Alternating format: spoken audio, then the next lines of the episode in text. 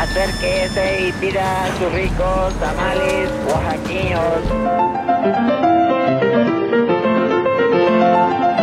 ¿Quién dijo que la historia de México no podía contarse de forma entretenida? 365 días para conocer la historia de México.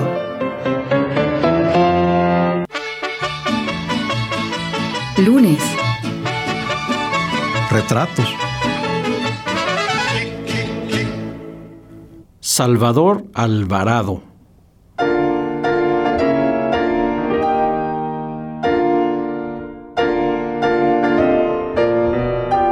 Creía en las bondades del socialismo cuando estaba lejos de ser una utopía.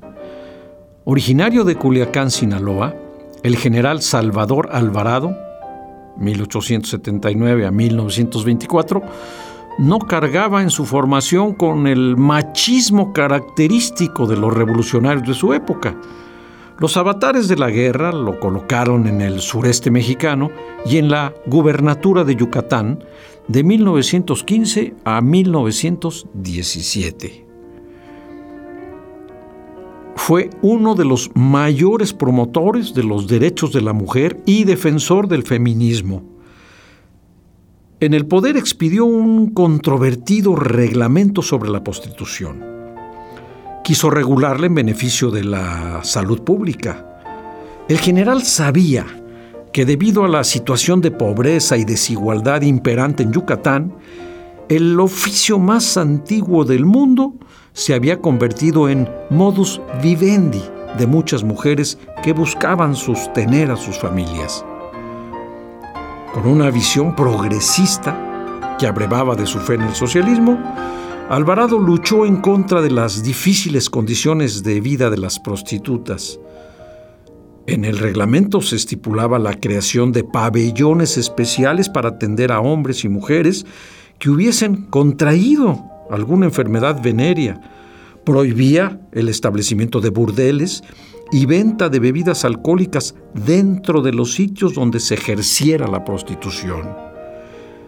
En clara solidaridad con las mujeres que habían optado por el conocido oficio, el general ordenó la desaparición de la figura del padrote o de la madama y las deudas que las meretrices hubieran contraído con este tipo de explotadores quedaron sin efecto alguno. Toda mujer que deseare dedicarse a la prostitución tenía que solicitar a la Secretaría de la Junta de Sanidad su inscripción como meretriz. Entre los requisitos era necesario presentar un certificado reciente de buena salud con todos los datos del solicitante. A cambio, recibían una cartilla que los médicos debían sellar dos veces por semana previa revisión física.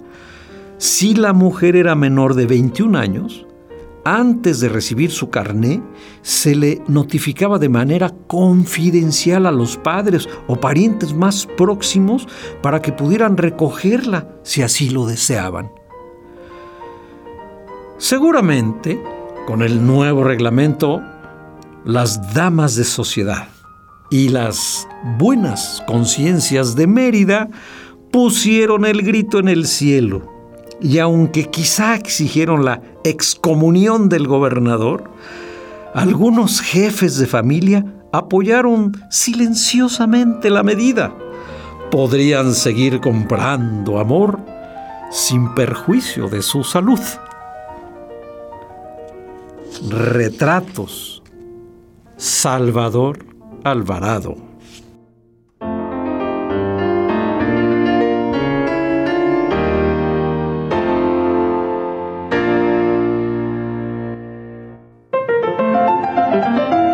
...365 días para conocer la historia de México. Esta es una producción de Radio Universidad de Guanajuato y la Dirección de Extensión Cultural en voz del Teatro Universitario. Serie basada en el texto de Alejandro Rosas, 365 días para conocer la historia de México.